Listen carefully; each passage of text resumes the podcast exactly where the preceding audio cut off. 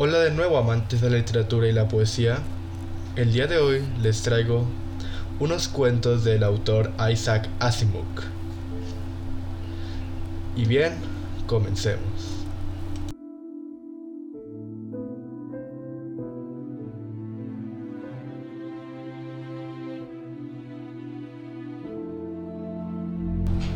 Amor verdadero. Un cuento de Isaac Asimov, del libro Sueños de Robot. Mi nombre es Joy. Así es como mi colega Milton Davidson me llama. Él es un programador y yo soy un programa de ordenador. Soy parte del complejo Multivac y estoy conectado con otros sectores en todo el mundo. Lo sé todo, casi todo. Soy el programa privado de Milton él sabe más de programación que nadie en el mundo y yo soy su modelo experimental. Me ha hecho hablar mejor de lo que pueda hacerlo cualquier otro ordenador. Es cuestión de acoplar los sonidos a los símbolos. Joy me dijo, así funciona el cerebro humano, aunque todavía no sabemos qué símbolos hay en el cerebro. Conozco los símbolos del tuyo y puedo acoplarlos uno por uno a palabras de modo que hablo. No creo que hable tan bien como pienso, pero Milton dice que lo hago muy bien. Él no se ha cansado nunca, aunque tiene casi 40 años. Me dijo que no había encontrado la mujer ideal. Un día se sinceró conmigo. La encontraré, Joy.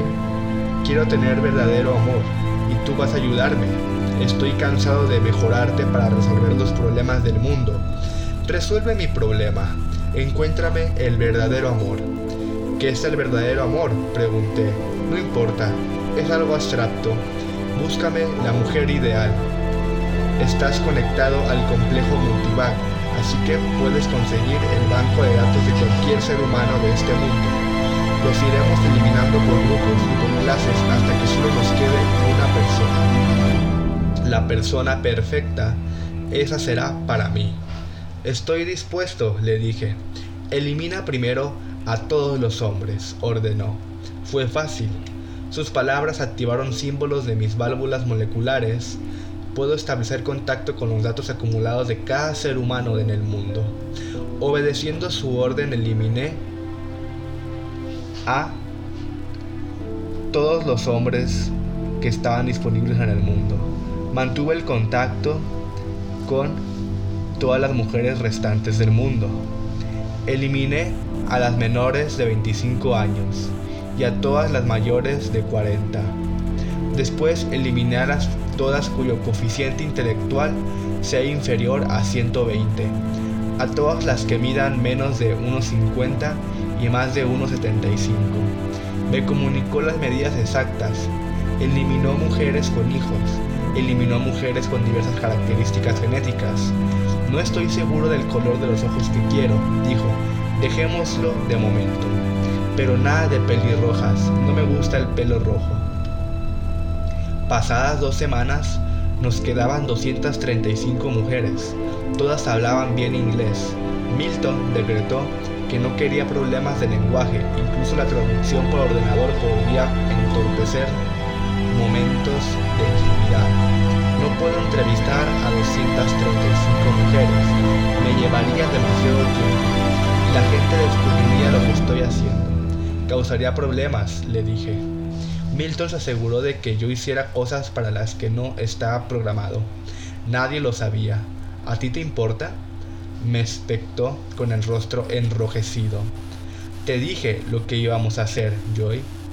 Voy a tratarte, voy a traerte hológrafos y comprueba la lista en busca de similitudes. Trajo hológrafos de mujeres y me dijo, estas son tres ganadoras de concursos de belleza. ¿Se parece a alguna de las 333 cinco mujeres que escogiste?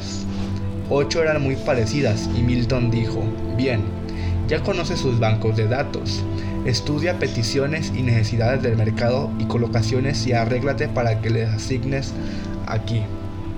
Una a una, claro. Pensó un momento y movió los hombros y ordenó, por orden alfabético. Esta es una de las cosas para las que no estoy programado. Cambiar de un empleo a otro por razones personales se le llama manipulación. Ahora podía hacerlo, porque Milton lo había arreglado, pero se suponía que no debía hacerlo para nadie excepto para él, claro. La primera muchacha llegó una semana después. Milton enrojeció al verla. Habló como si le costara hacerlo. Estaban juntos todo el tiempo y no me prestaba la menor atención. Una vez le dijo, déjame invitarte a cenar. A la mañana siguiente anunció, no sé por qué, pero no me va. Faltaba algo. Es una mujer muy hermosa, pero no sentí amor verdadero. Prueba la siguiente. Ocurrió lo mismo con las ocho mujeres de todo el mundo que me han parecido mejores son ideales. ¿Por qué no me gustan? ¿Les gustas tú a ellas? Pregunté.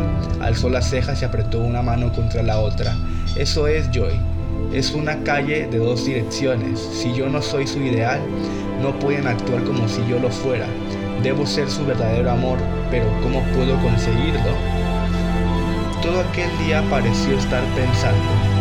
A la mañana siguiente se me acercó y voy a dejarlo en tus manos, Joy. Tú decidirás quién tú decidirás, tienes mi banco de datos y voy a decirte además todo lo que sé de mí. Pon hasta el último detalle en mi banco, pero guarda para ti lo adicional. ¿Qué quieres que haga con el banco de datos, Milton? Lo compararás con lo de las 335 mujeres, no con 227. Deja fuera las que ya hemos visto. Arréglate para que cada una se someta a un examen psiquiátrico, completa sus bancos de datos con el mío, busca correlaciones, arreglar exámenes psiquiátricos es otra de las cosas contrarias a mis instrucciones originales.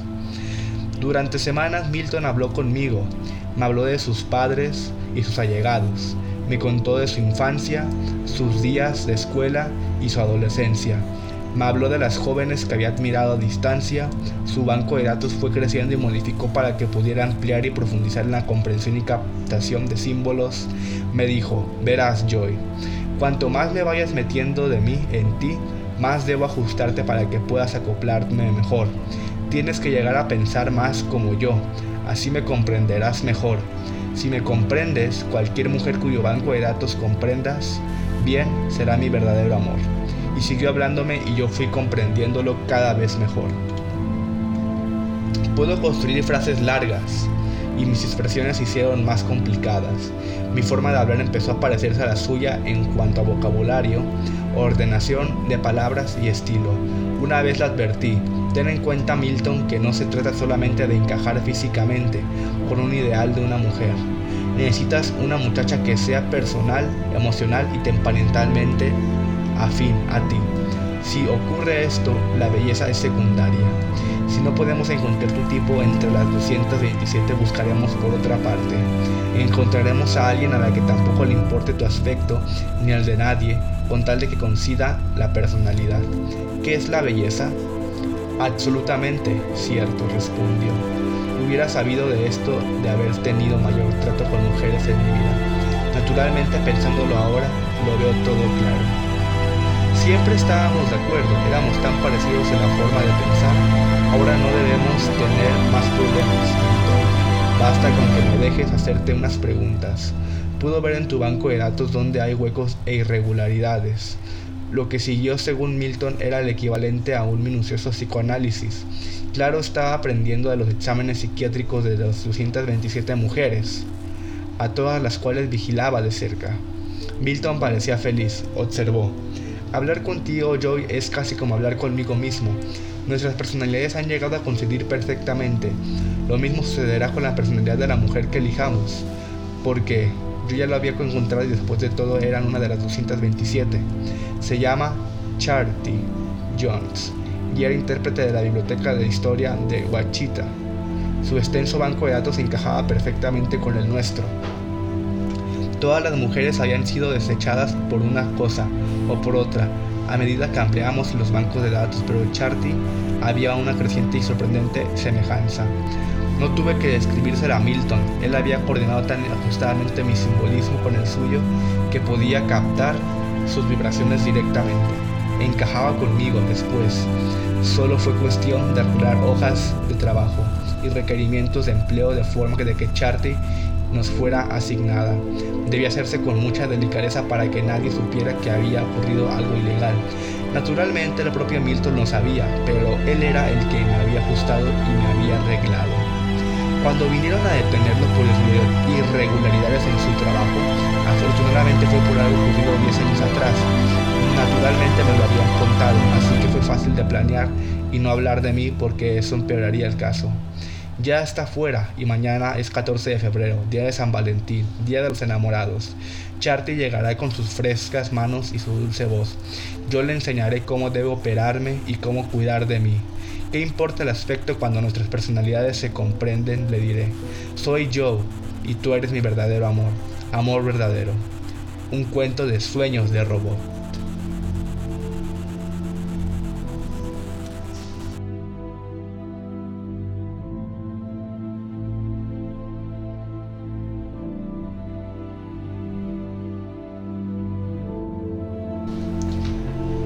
El siguiente cuento se titula Asnos estúpidos.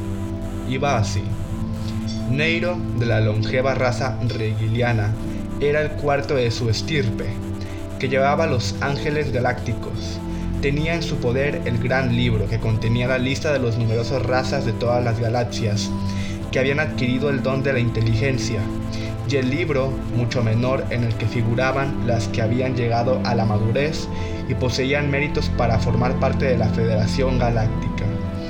En el primer libro había tachado algunos nombres anotados con anterioridad, los de las razas que por el motivo que fuere habían fracasado, la mala fortuna, las deficiencias bioquímicas o biofísicas, la falta de adaptación social, se cobraban su atributo.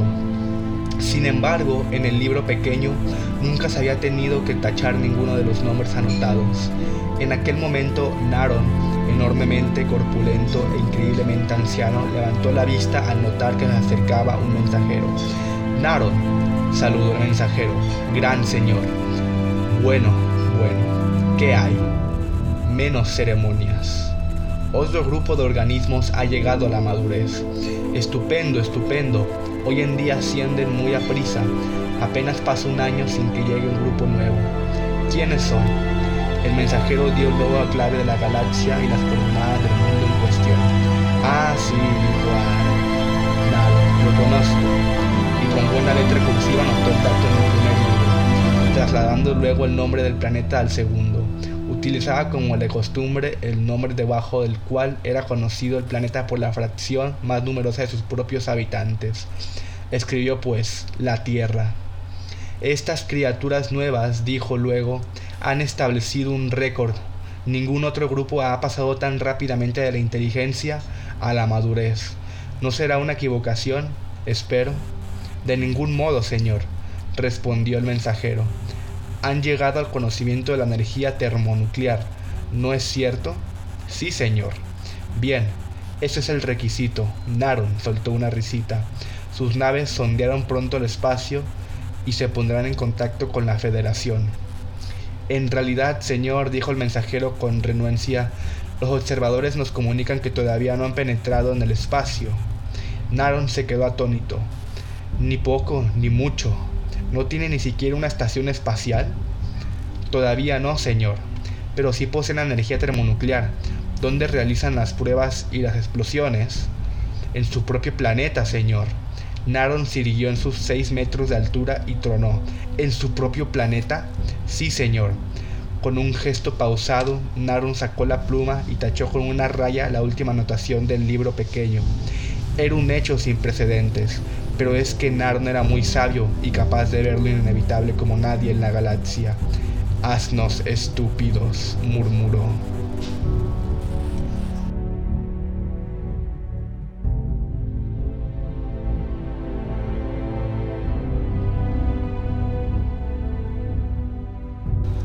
El siguiente cuento se titula La sonrisa del cyborg. Johnson estaba rememorando del modo en que lo hacen los viejos y me había advertido de que hablaría acerca de los cyborgs, esas personas que cruzan velozmente la escena de los negocios a comienzos del siglo XIX nuestro. Aún así, había tomado una buena comida a su cargo y estaba listo para escuchar. Y, ¿Cómo sucedió? Fue la primera palabra que salió de su boca. Los cyborgs, dijo, no estaban regulados en aquellos días. Hoy en día su empleo está tan controlado que nadie puede obtener ningún beneficio de ellos. Pero hace un tiempo, uno de ellos hizo una compañía y el negocio de 10 mil millones de dólares que ahora es yo elegí. ¿Sabe? Me dijeron que no duraron mucho, dije. No sé esos días se extinguieron cuando uno agrega microchips en puntos clave del sistema nervioso. Luego en 10 años a lo sumo el cableado se funde, por así decirlo. Luego se retiraron. Una pequeña laguna. Conforme, ¿sabe? Me extraña que alguien se sometiera a eso. Bueno, los idealistas estaban horrorizados, por supuesto. Y es que por eso que llegó a la regulación, pero pues no fue tan malo para los Solo personas solo ciertas personas podían hacer uso de los microchips. Cerca del 80% de ellos eran para el tiempo en que estuvieron activos vivieron vidas de magnates financieros. Después de eso, siempre recibieron el mejor de los cuidados, no diferente los que recibieron la Después de todo, 10 años de vida joven, activa y luego retiro. Johnson sonrió de su lado. Un cyborg, ¿no? regulado por influencia las emociones de otras personas, ¿sabe? Si estaban emitir juicios sobre la base de los que percibían de nuestras mentes podían reforzar algunos de los juicios que estaban haciendo los computadores y despertarlos para el bien de la compañía local. No era injusto, las otras compañías tenían a sus propios cyborgs haciendo lo mismo, suspiró. Ahora ese tipo de cosas es ilegal, es una pena. Escuché que esta ilegal colocación de chips sigue haciéndose de siga haciéndose, le dije confidente. Johnson gruñó. Sin comentario, dijo, y lo dejé pasar.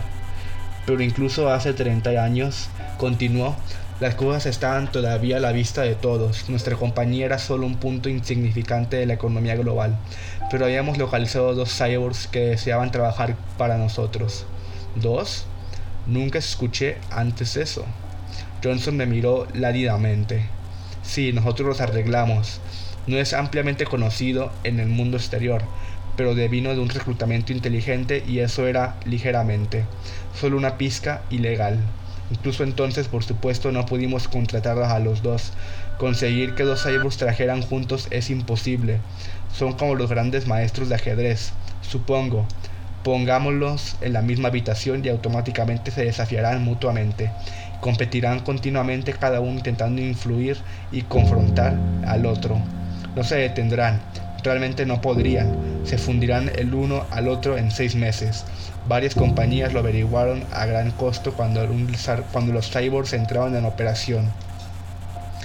Pude imaginarlo, murmuré.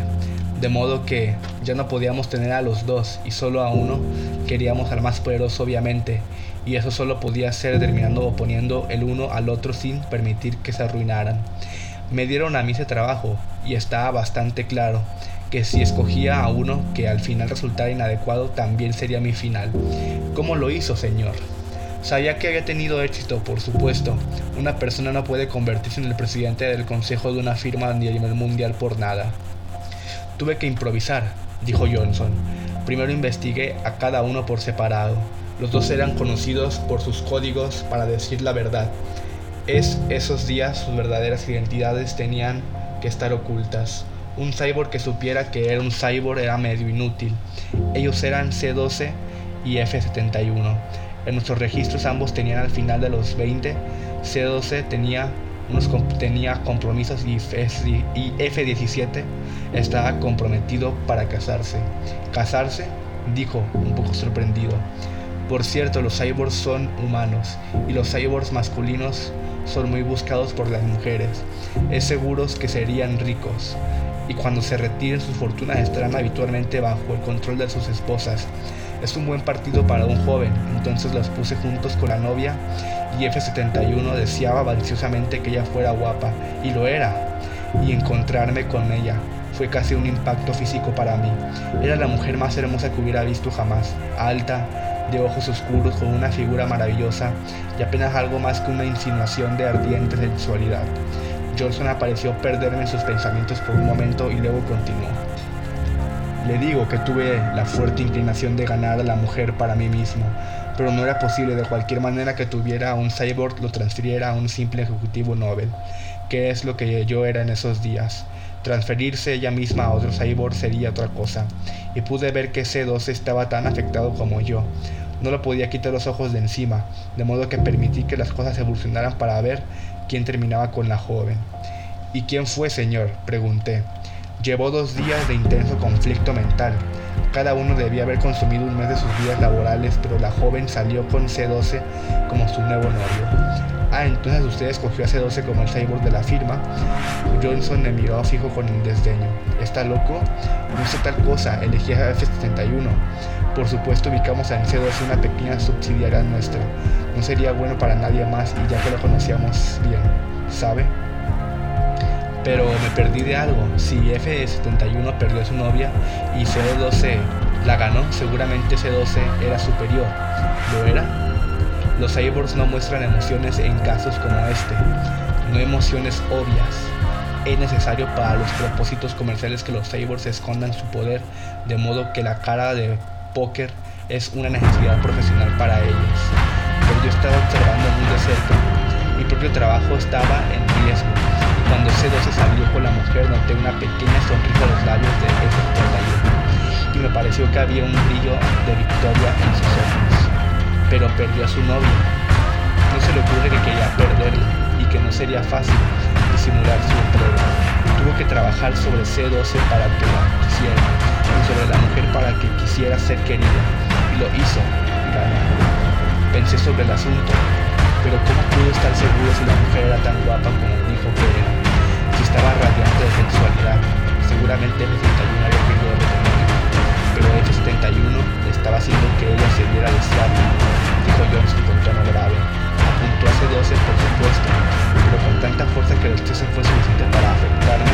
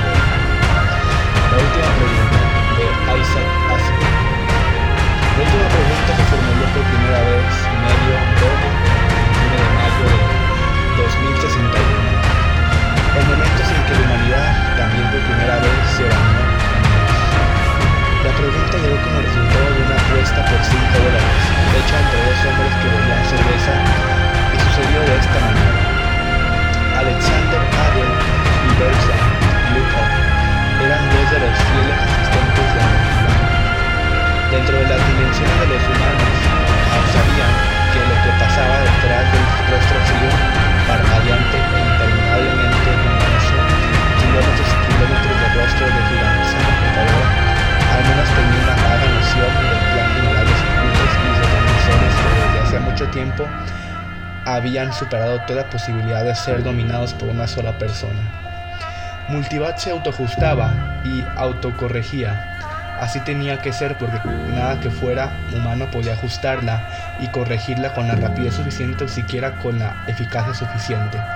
De manera que Adel y Luput atendían al monstruoso gigante solo en forma ligera y superficial, pero lo hacían tan bien como podían hacerlo cualquier otro hombre y la alimentaban con información. Adaptaban las preguntas a sus necesidades y traducían las respuestas que parecían, por cierto, ellos y todos los demás asistentes tenían pleno derecho a compartir la gloria de Multivac. Durante décadas, Multivac ayudó a diseñar naves y a trazar las trayectorias que permitieron al hombre llegar a la Luna, a Marte y a Venus. Pero después de eso, los pobres recursos de la Tierra ya no pudieron serles de utilidad a las naves Se necesitaba demasiada energía para los viajes largos y pese a que la Tierra explotaba su carbón y uranio con creciente eficacia, había una cantidad limitada de ambos. Pero lentamente Voltivac aprendió lo suficiente como para responder a las preguntas más complejas en forma más profunda. Y el 14 de mayo de 2061 lo que hasta ese momento era teoría se convirtió en realidad. La energía del Sol fue almacenada, modificada y utilizada directamente en todo el planeta. Cesó en todas partes el hábito de quemar carbón y de fusionar uranio, y toda la Tierra se conectó con una pequeña estación de un kilómetro y medio de diámetro, con una circundanda, eh, circundaba el planeta y la mitad a distancia de la Luna para fusionar con rayos invisibles de energía solar. Siete días no habían alcanzado para empañar la gloria del acontecimiento, y Adel y Lupus finalmente lograron escapar de la celebración pública para refugiarse donde nadie pensaría en buscarlos en las desiertas cámaras subterráneas donde se veían partes del poderoso cuerpo enterrado de Multivac, sin asistentes, ociosa, clasificado datos de clics satisfechos y presosos. Multivac también se había grabado ha ganado sus vacaciones y los asistentes la respetaban y originalmente no tenían intención de perturbarla. Se había llevado una botella y su única preocupación en ese momento era relajarse y disfrutar de la bebida. Es asombroso cuando uno lo piensa, dijo Alan.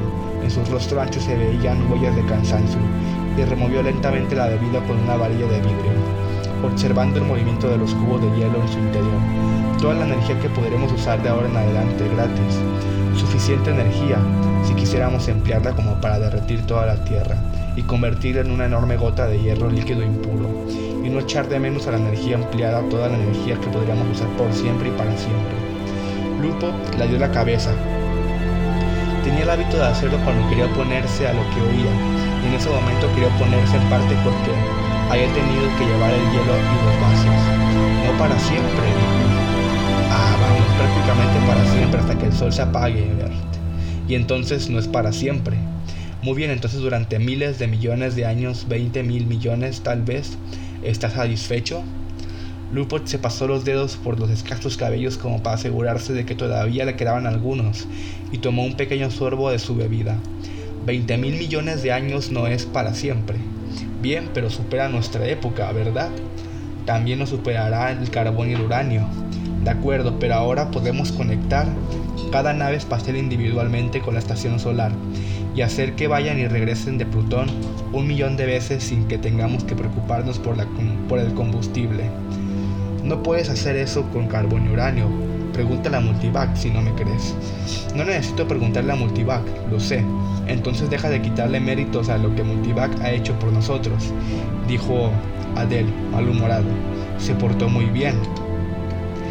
¿Quién dice que no? Lo que yo sostengo es que el sol no durará eternamente. Eso es todo lo que digo. Estamos a salvo por 20 mil millones de años, pero... ¿Y luego? Lupo te apuntó un dedo tembloroso al otro. Y no me digas que nos corre. Conectaremos con otro sol. Durante un rato hubo silencio. Adel se lleva la copa de los labios solo una vez.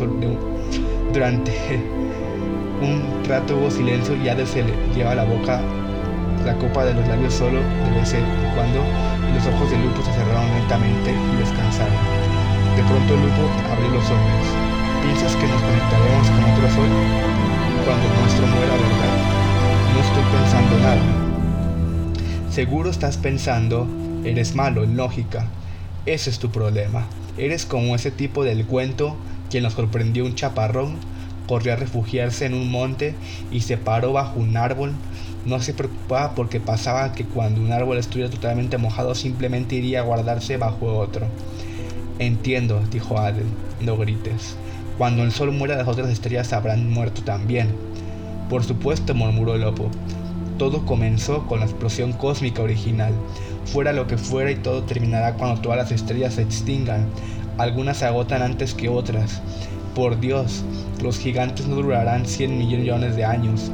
El Sol dura 20 millones de años y tal vez las enanas durarán 100 millones, pero mejores que sean, por mejores que sean, pero un trillón de años estaremos a oscuras. La entropía tiene que incrementarse al máximo, eso es todo. Sé todo lo que hay que saber sobre la entropía, dijo Adele, tocado tocado en su amor propio. ¿Qué vas a saber? Sé tanto como tú. Entonces sabes que todo se extinguirá algún día. Muy bien, ¿quién dice que no? Tu grandísimo tonto. Dijiste que teníamos toda la energía que necesitábamos. Dijiste que teníamos toda la energía que necesitábamos para siempre. Dijiste, para siempre. Esta vez le tocó a Adel ponerse. Tal vez podamos reconstruir las cosas algún día. Nunca. ¿Por qué no? Algún día. Nunca. Pregúntale a Multivac. Pregúntale tú a Multivac. Te desafío. Te apuesto 5 dólares a que no es posible. Adel estaba lo suficientemente borracho como para intentarlo. Y lo suficientemente sobre como para traducir los símbolos y operaciones necesarias para formular la pregunta que, en otras palabras, podría haber respondido a esto. ¿Podrá la humanidad algún día, sin el gasto neto de energía, devolver al sol toda su juventud, aún después de que haya muerto de viejo? O tal vez podría reducirse una pregunta más simple como esta. ¿Cómo puede disminuirse masivamente la cantidad neta de entropía del universo? Multivac enmudeció. Los lentos resplandores oscuros cesaron, los clics distantes o los, transmisores terminaron. Entonces, mientras los asustados, asustados técnicos sentían que ya no podían contener más el aliento, el punto de computadora cobró vida repentinamente. Aparecieron cinco palabras y datos impresas. Datos insuficientes para respuesta esclarecedora. No hay respuesta, murmuró Lopo. Salieron apresuradamente. A la mañana siguiente, a los dos, con dolor de cabeza y la boca pastosa, hablaban olvidado el incidente. Habían olvidado el incidente. Gerald, Gerondid y Geraldet 1 y 2 observaban la imagen estrellada en el bisplato, mientras completaban el pasaje al hiperespacio en un lapso fuera de las dimensiones del tiempo. Inmediatamente uniforme de polvo de estrellas dio paso al predominio de un único disco de mármol brillante centrado. Es X23, dijo Gerald con confianza.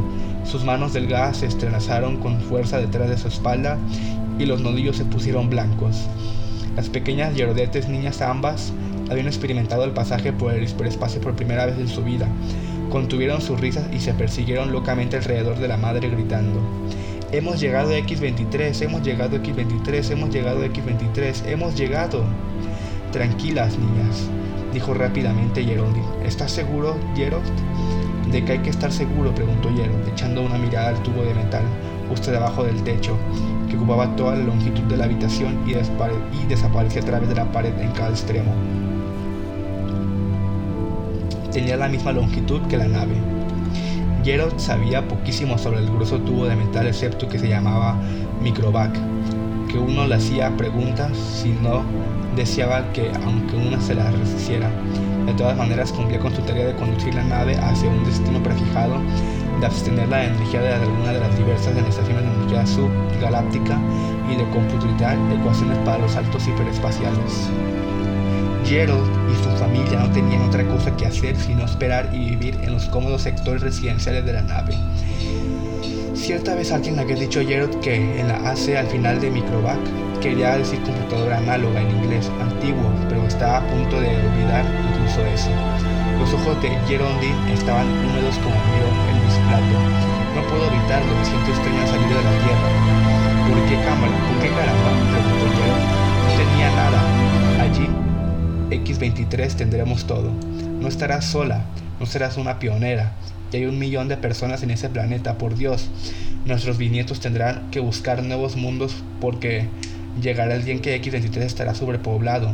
Luego agregó después de esa pausa reflexiva, te aseguro que es un sueño, que es una suerte de que las computadoras hayan desarrollado viajes interestelares, considerando el ritmo al que aumenta la raza. Lo sé, lo sé, respondió Jeronin con tristeza. Jerodet dijo, inmediato, nuestra microbat es la mejor microbat del mundo. Eso creo yo también, repuso Jerod, desordenándole el pelo. Era realmente una sensación muy agradable tener una microbat propia. Gerard estaba contento de ser parte de su generación y no de otra. En la juventud de su padre, de las únicas computadoras eran enormes máquinas que ocupaban un espacio de 150 kilómetros cuadrados. Solo había una por planeta. Se llamaba AC Planetarias. Durante mil años había crecido constantemente en tamaño y luego de pronto luego llegó el refinamiento. En lugar de transmisores hubo válvulas moleculares manera que la AC planetaria más grande podría colocarse en una nave espacial y ocupar solo la mitad del espacio disponible. Gerald se sentía eufórico siempre que pensaba en su propia microvac personal. Era muchísimo más compleja que la antigua primitiva multivac, que, por primera vez, había tomado el Sol, y casi tan complicada como la AC planetaria de la Tierra, la más grande que por primera vez resolvió el problema del viaje hiperespacial e hizo posible los viajes a las estrellas. Tantas estrellas, tantos planetas, suspiró Geraldine, inmersa en sus propios pensamientos. Supongo que las familias seguirán emigrando siempre a nuevos planetas tal como lo hacemos nosotros ahora. No siempre, respondió Gerald con una sonrisa. Todo esto terminará algún día, pero no antes de que pasen billones de años, muchos billones. Hasta las estrellas se extinguen, ¿sabes? Tendrán que aumentar la entropía. ¿Qué es la entropía, papá? preguntó Gerald II con voz aguda. Entropía querida es solo una palabra que significa la cantidad que desgasta el universo. Todo se desgasta, como sabrás. Por ejemplo, tu pequeño robot Walkie Talkie, ¿recuerdas? ¿No puedes ponerle una nueva unidad de energía como a mi robot? Las estrellas son unidades de energía, querida. Una vez que se extinguen, ya no hay unidades de energía. Gerode se lanzó un chillido de inmediato. No las dejes, papá, no permitas que las estrellas se extingan. Mira lo que has hecho, susurró Gerald desesperada. ¿Cómo podía saber que ibas a asustarla? Respondió Gerald también en un susurro. Pregúntale a la microbat, gimió Gerald uno. Pregúntale cómo volver a encender las estrellas. Vamos, dijo Gerald, con eso, se tranquilizará. Gerald II ya estaba echando a llorar también. Gerald se encogió de hombros. Ya está bien, querida. Le preguntaré a Microvac. No te preocupes. Ella nos lo va a responder. Le preguntó a Microvac y agregó rápidamente. Imprimir la respuesta.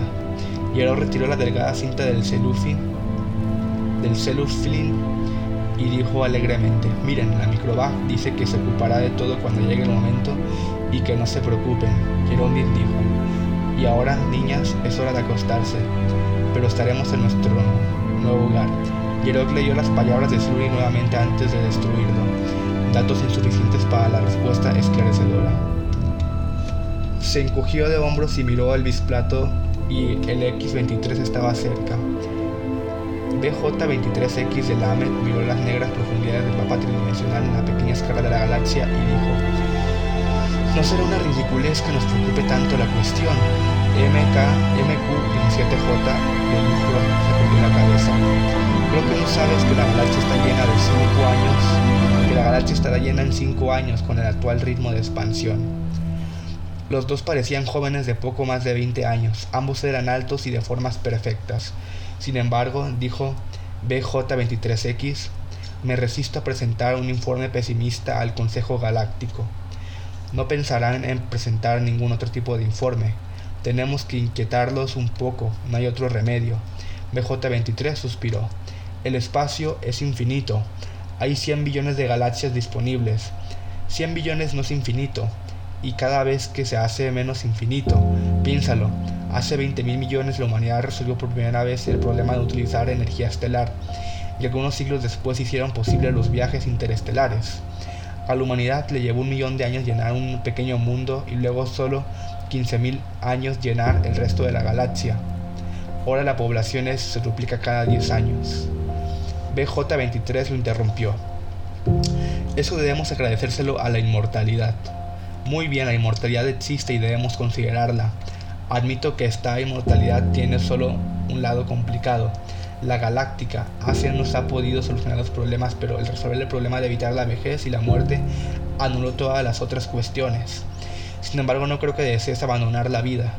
En absoluto, saltó MQ-17J y luego se suavizó de inmediato. No todavía, no soy tan viejo. ¿Cuántos años tienes tú? 223. ¿Y tú? Todavía no tengo 200, pero volvamos a lo que decía. La población se duplica cada 10 años. Una vez que se llene esta galaxia, habremos llenado otra en 10 años. 10 años más y habremos llenado dos más. Otra década, cuatro más. En 100 años habremos llenado mil galaxias, en mil años un millón de galaxias. En 10.000 años todo el universo conocido. ¿Y entonces qué? BJ23, BJ23X dijo, como problema paralelo está el transporte. Me pregunta cuántas unidades de energía solar se necesita para trasladar galaxias e individuos en una galaxia a la siguiente. Muy buena observación, la humanidad ya consume unas unidades de energía solar por año. La mayor parte de esa energía se desperdicia al fin y al cabo. Nuestra propia galaxia solo gasta mil unidades de energía solar por año y nosotros solamente usamos dos de ellas. De acuerdo, pero aún con una eficacia del 100% solo podremos postergar el final. Nuestras necesidades energéticas crecen en progresión geométrica y a un ritmo mayor que nuestra población. Nos quedaremos sin energía todavía más rápido que sin galaxias. Muy buena observación, muy muy buena observación. Simplemente tendremos que construir nuevas estrellas con gas interestelar o con calor disipado, preguntó MQ-17J con tono sarcástico. ¿Puede haber alguna forma de revertir la entropía? Tenemos que preguntárselo a la galáctica AC. BJ23 no hablaba realmente en serio, pero MQ17 sacó de su contacto a AC del bolsillo y lo colocó sobre la mesa frente a él. No me faltaban ganas dijo, es algo que la raza humana tendrá que enfrentar algún día. Miró sombríamente su pequeño contacto y hace era un objeto de apenas 5 centímetros cúbicos. Nada en sí mismo, pero estaba conectado a través del hiperespacio con una gran galáctica ACE, que servía a toda la humanidad y a su vez era parte integral suya. MQ-17 hizo una pausa para preguntarse si algún día en su vida mortal llegaría a ver la galaxia, llegaría a ver la galáctica AC era un pequeño mundo propio, una telaraña de rayos de energía que contenía la materia dentro del cual las oleadas de los planos medios ocupaban el lugar de antiguas pesadas válvulas moleculares. Sin embargo, a pesar de sus funcionamientos subterráneos, se sabía que Galáctica AC tenía 1010 metros de ancho. Repentinamente MQ-17 preguntó su contacto AC, ¿es posible revertir la entropía? DJ-23 X se saltó dijo de inmediato, ah, mira, realmente yo no quise decir que tenías que preguntar eso. ¿Por qué no? Los dos sabemos que la entropía no se puede revertir. No puedes volver a convertir el humo y las cenizas en un árbol. ¿Hay árboles en el mundo? Preguntó a Metro 17J. El sonido de la galaxia A17 A los sobresaltó y los hizo guardar silencio. Se oyó su voz fina y una hermosa contacto hace del auditorio datos insuficientes para respuesta esclarecedora. DJ te dijo, ¿ves? Entonces los dos hombres volvieron a preguntar de forma que tenían que hacer para ser. La mente de Cyprien abarcó la nueva galaxia con un leve interés en los incontables de estrellas que volaban. Nunca había visto eso antes, una vez las veía todas. Tantas estrellas, cada una con su carga de una carga que era casi un peso muerto cada vez más la verdadera esencia del hombre había que encontrarla allá afuera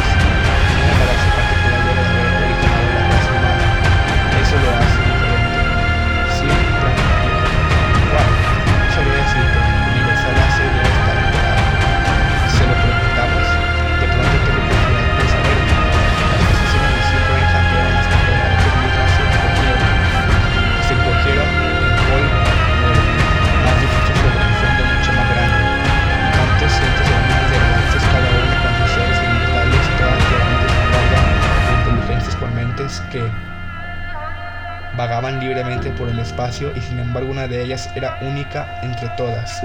Por ser la galaxia original, una de ellas tenía en su pasado vago y distante un periodo en que había sido la única galaxia poblado por el hombre. C. Prime se consumía de curiosidad por esas galaxias y gritó, Universal AC, ¿en qué galaxia se originó el hombre? La Universal AC oyó porque en todos los mundos tenían listos sus receptores, y cada receptor conducía por el hiperespacio a algún punto desconocido donde la universidad la Universal AC se mantenía independiente. C. Prime solo sabía de un hombre, cuyos pensamientos habían penetrado a distancia sensible de la Universal AC, y solo informó sobre un globo brillante de 60 centímetros de diámetro difícil de ver. Pero ¿cómo puede ser eso todo lo Universal de AC? Habrá, había preguntado C. Prime. La mayor parte fue la respuesta, está en, el, está en el hiperespacio. No pude imaginarme en qué forma está allí. Nadie podía imaginarlo, porque hacía mucho que había pasado el día, y eso así Prime lo sabía. En algún momento tuvo que poder, en alguna parte tuvo que construir a la Universidad AC. Cada Universidad AC diseñada está construida a su sucesora, a su sucesora. Cada una durante su existencia de un millón de años acumulaba la información necesaria como para construir una sucesora mejor, más intrincada, más capaz, en la cual dejar sumergido al almacenado propio incorporó información de individualidad. La Universidad AC interrumpió los pensamientos erráticos de C. Prime, no con palabras, sino con directivas. La mentalidad de C. Prime fue dirigida hacia un difuso mar de galaxias, donde una particular se agrandaba hasta convertirse en estrellas. Luego, un pensamiento infinitamente distante, pero distintamente claro. Esta es la galaxia original del hombre, pero era igual al fin y al cabo, igual que cualquier otra. C. Prime resopló de desilusión. Deep Sun Woo, cuya mente había acompañado a Sid Prime, dijo de pronto, y una de esas estrellas es la original del hombre. La Universal AC respondió, la estrella original del hombre se ha hecho nova, es una enana blanca. Los hombres de la habitación murieron. Los hombres de que la habitaban murieron. Preguntó Sid Prime sobresaltado y sin pensar. La Universal AC respondió, como sucede en estos casos, un nuevo mundo para sus cuerpos físicos fue reconstruido en el tiempo. Sí, por supuesto, dijo Prime, pero aún así lo invadió una sensación de pérdida. Su mente dejó de centrarse en la galaxia original del hombre y le permitió volver a perderse en pequeños puntos nebulosos. No quería volver a verla. Did Wood dijo, ¿qué sucede? Las estrellas están muriendo. La estrella original ha muerto. Todas deben morir, ¿por qué no? Pero cuando toda la energía se haya agotado, nosotros cuerpos finalmente morirán. Tú y yo, con ellos, llevarán millones de años. No quiero que suceda, ni siquiera dentro de billones de años. Universal hace cómo puede evitarse que las estrellas mueran. Dead Subwoom dijo divertido. ¿Estás preguntando cómo puede revertirse la dirección de la entropía? La Universal AC respondió. Todavía hay datos insuficientes para respuesta esclarecedora. Los pensamientos de C. Prime volaron en su propia galaxia. Dejó de pensar en Deadwood y cuyo cuerpo podría estar esperando en una galaxia en un trillón de años luz a distancia, o en la estrella siguiente de C. Prime, no importaba. Con aire desdichado, C. Prime comenzó a recoger hidrógeno interestelar, con el cual construyó una pequeña estrella propia. Si las estrellas debían morir, algunas veces al menos podían construirse algunas. El hombre mentalmente era uno solo y estaba conformado por un trillón de trillones de cuerpos sin edad, uno o cada uno en su lugar, cada uno descansando tranquilo, incorrompible, cada uno cuidando de autómatas perfectos, igualmente incorrompibles, mientras las mentes de todos los cuerpos se fusionaban libremente entre sí, sin distinción. El hombre dijo, el universo está muriendo. El hombre miró a su alrededor, a las galaxias cada vez más oscuras, las estrellas gigantes más muy desgastadoras. Se habían ido hace rato y habían vuelto a lo más oscuro, de la oscuridad del pasado distante. Casi todas las estrellas eran enanas blancas que finalmente se desvanecían. Se habían creado nuevas estrellas con el polvo que habían entre ellas, algunas por procesos naturales, otras por el hombre mismo, y también se estaban apagando las enanas blancas, aún podían chocar entre ellas y de las poderosas fuerzas así, liberadas se construían otras nuevas estrellas, pero una sola estrella por cada mil estrellas enanas blancas destruidas, también, estaban, también estas llegarían a su fin. El hombre dijo, cuidadosamente administraba y bajo dirección de la cósmica AC, la energía que todavía queda en todo el universo se puede durar billones de años, pero aún así eventualmente todo llegará a su fin. Por mejor que se le administre, por más que se le racione, la energía gasta desaparece y no puede ser repuesta. La entropía aumenta continuamente. El hombre dijo, es imposible no revertir entropía. Pregunté la hombre a la cósmica AC. Los AC la rodeó pero no en el espacio, ni un solo fragmento de ella estaba en el espacio. Está en el hiperespacio y hecha de algo que no era materia ni energía. La pregunta sobre su tamaño y su naturaleza ya no tenían sentido comprensible para el hombre. Cósmica AC dijo el hombre. ¿Cómo puede revertirse la entropía? La cósmica AC dijo. Los datos son todavía insuficientes para una respuesta esclarecedora. El hombre ordenó, recoge datos adicionales. La cósmica AC dijo, lo haré, hace cientos de billones de años que lo hago. Mis predecesores y yo hemos escuchado muchas veces esta pregunta y todos los datos que tengo siguen siendo insuficientes. ¿Llegará el momento, preguntó el hombre, en que los datos sean suficientes o el problema sea insoluble en todas las circunstancias concebibles? La cósmica AC respondió, ningún problema es insoluble en todas las circunstancias posibles o concebibles. El hombre preguntó, ¿cuándo tendrá suficientes datos como para responder la pregunta? La cósmica AC respondió, los datos todavía son insuficientes para una respuesta esclarecedora.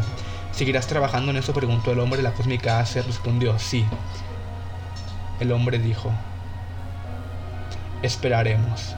Las estrellas y las galaxias murieron, se convirtieron en polvo y el espacio se volvió negro. Después de tres trillones de años de desgaste, uno por uno, el hombre se fusionó con la AC cada cuerpo físico perdió su identidad mental en forma tal que era una pérdida sino una ganancia. Lo últimamente el hombre hizo una pausa antes de la fusión, contemplando un espacio que solo incluía la borra de la última estrella oscura y nada aparte de esa materia increíblemente delgada y agitada al azar por los restos de un calor que se gastaba asióticamente hasta llegar al cero absoluto. El hombre dijo, hace, ¿es este el final? Este caos no puede ser revertido al universo una vez más. Esto no puede hacerse, Hace respondió. Los datos todavía son insuficientes para una respuesta esclarecedora. La última mente del hombre se fusionó y solo Hace existió en el espacio. La materia y la energía se agotaron y con ellas el espacio y el tiempo. Hasta Hace existió solamente para la última pregunta que había sido respondida desde la época en que dos técnicos de computación medio alcoholizados Tres millones de años antes formularon la pregunta de la computadora que era para hace mucho menos de lo que para un hombre en el hombre. Todas las preguntas habían sido contestadas hasta esta última pregunta fuera respondida, también se no podía liberarse de su conciencia. Todos los datos recogidos habían llegado al fin, no quedaba nada que recoger, pero toda la información reunida toda tenía que ser completamente correlacionada y unida en todas sus posibles relaciones. Se dedicó un intervalo sin tiempo para hacer esto, se dedicó un intervalo sin tiempo a hacer esto, y sucedió que Ace aprendió cómo revertir la dirección de la entropía. Pero no había ningún hombre a quien Ace pudiera dar una respuesta a la última pregunta. No había materia. La respuesta por demostración se ocuparía de eso también. Durante otro intervalo de tiempo, durante otro intervalo sin tiempo, Ace pensó en la forma de hacerlo cuidadosamente. Ace organizó el programa, la conciencia de Asia abarcó todo lo que alguna vez había sido el universo y pensó lo que en ese momento era el caos. Paso a paso había que hacerlo y Ace dijo, hágase la luz. Y la luz se hizo.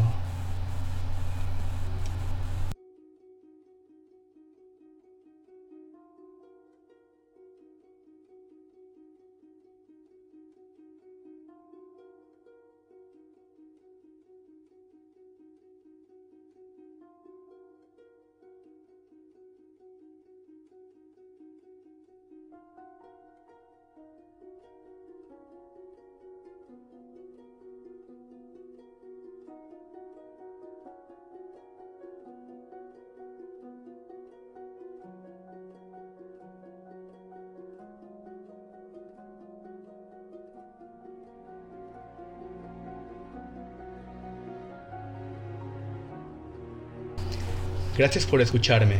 Suscríbete para más contenido. Acabo de escuchar un podcast de literatura y poesía. Hasta la próxima.